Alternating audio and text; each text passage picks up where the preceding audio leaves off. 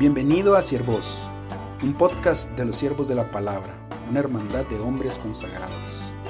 A través de este podcast queremos compartir contigo nuestras reflexiones, aventuras y todo aquello que el Señor está haciendo en nuestra vida.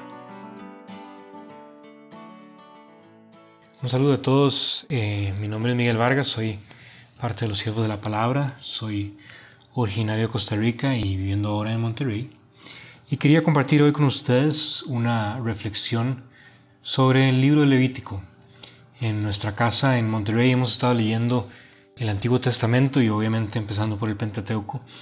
Y el libro Levítico siempre es un libro difícil, ¿verdad?, de pasar. Nosotros lo empezamos a leer y no entendemos exactamente qué es todo lo que dice.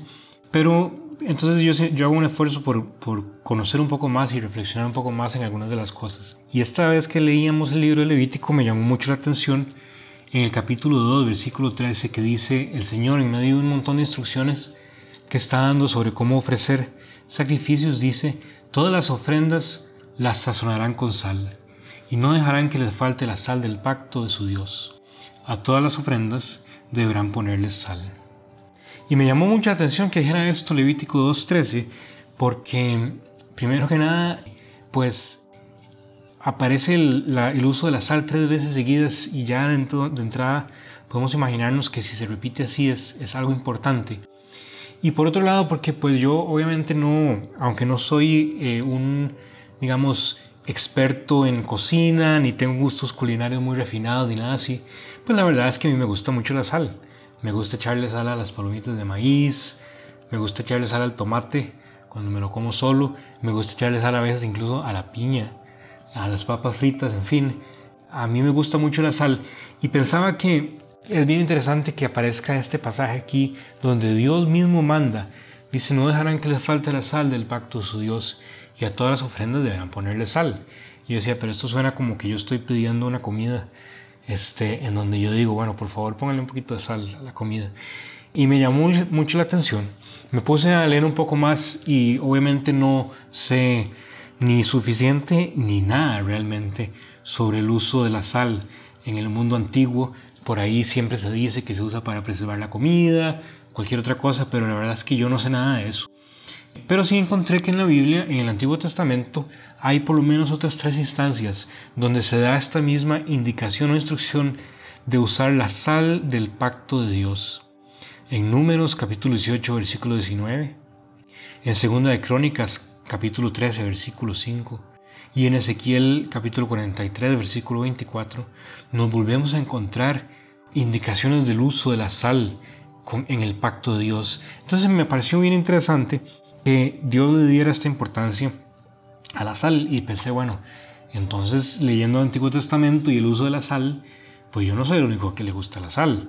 Parece que Dios también tiene ahí su eh, interés particular porque se le eche sal a las ofrendas, a los sacrificios. Por eso dice que todas las ofrendas deben ser sazonadas con sal.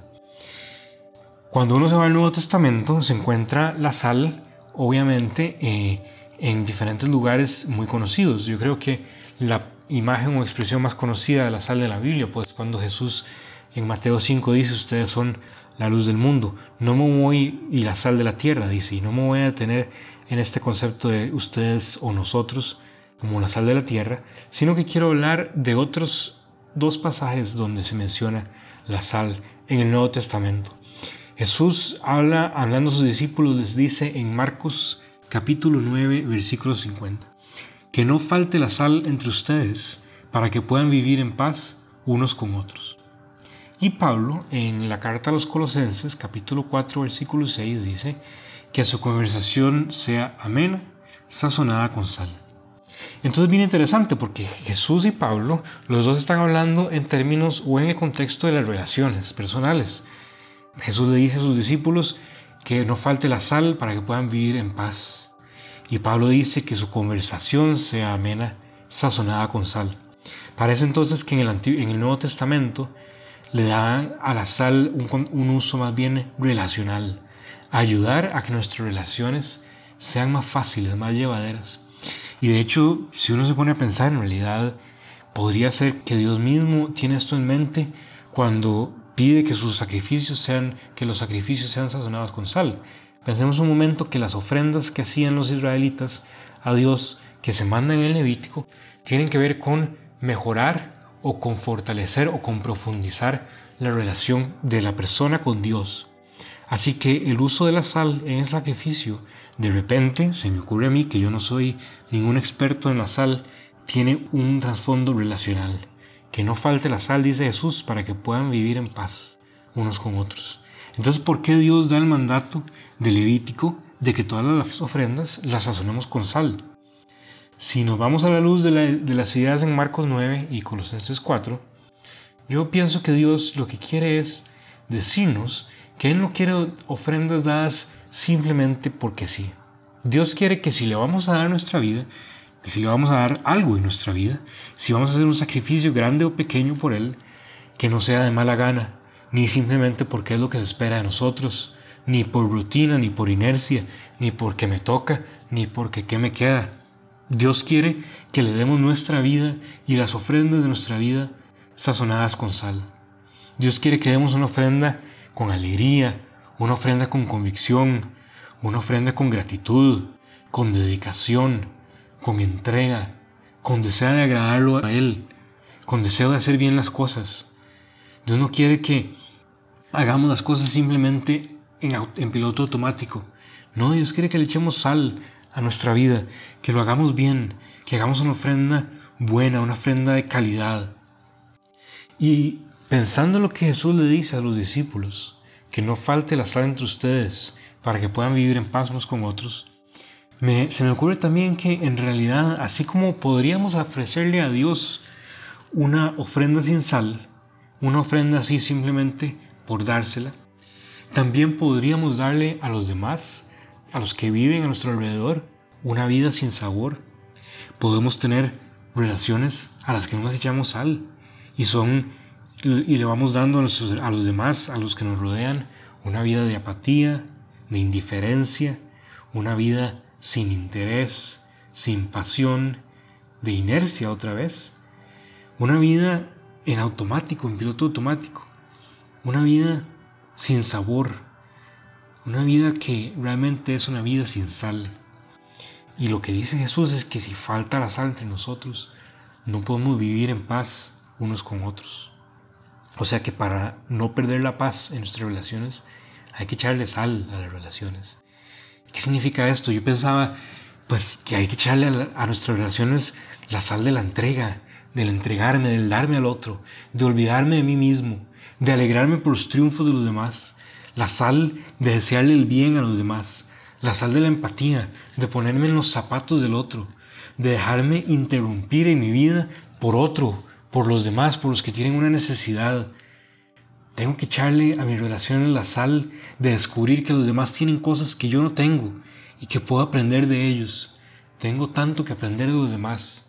Y a veces simplemente por no querer dejar que me interrumpan, porque no me cambien mi plan, no le echo sal a las relaciones y como dice Jesús, vamos perdiendo la paz unos con otros.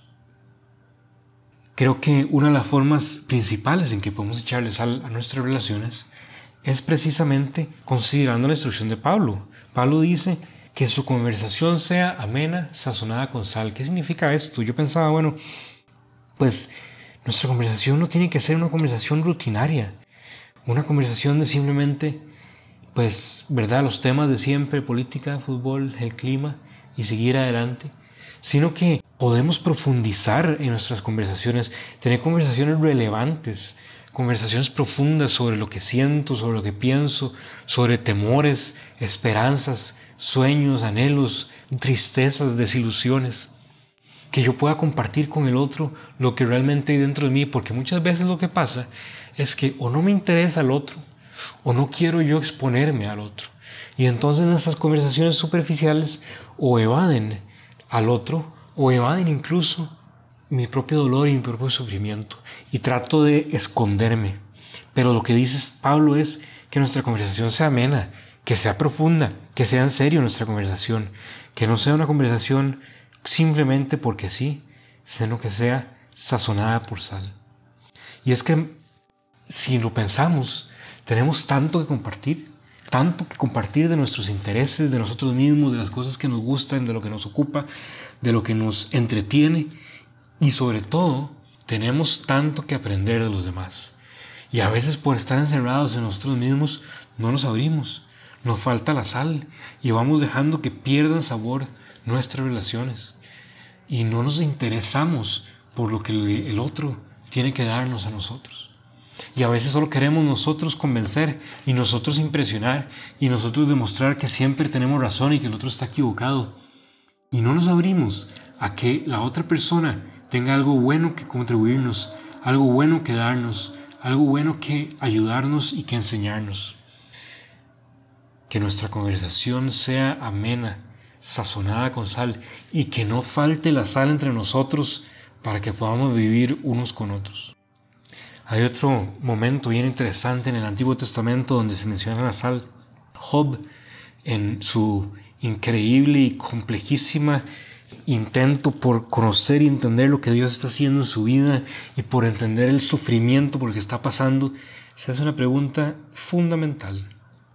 En el capítulo 6, Job 6, versículo 6, dice Job, ¿puede comerse sin sal la comida desabrida? Y, y obviamente la respuesta es que no. Sin sal, la comida desabrida es incomible, imposible disfrutar. ¿Quién quiere comer comida sin sal? Y sin sal, nuestra ofrenda a Dios y nuestra ofrenda a los demás también va a ser desabrida, sin gusto, y por lo mismo será una ofrenda sin sentido. Mejor sería no dar la ofrenda que darla sin sal. Por eso, como dice Levítico, que todas nuestras ofrendas sean sazonadas con sal, y como dice Jesús a sus discípulos, que no falte la sal entre ustedes. Amén. Esto fue Siervos.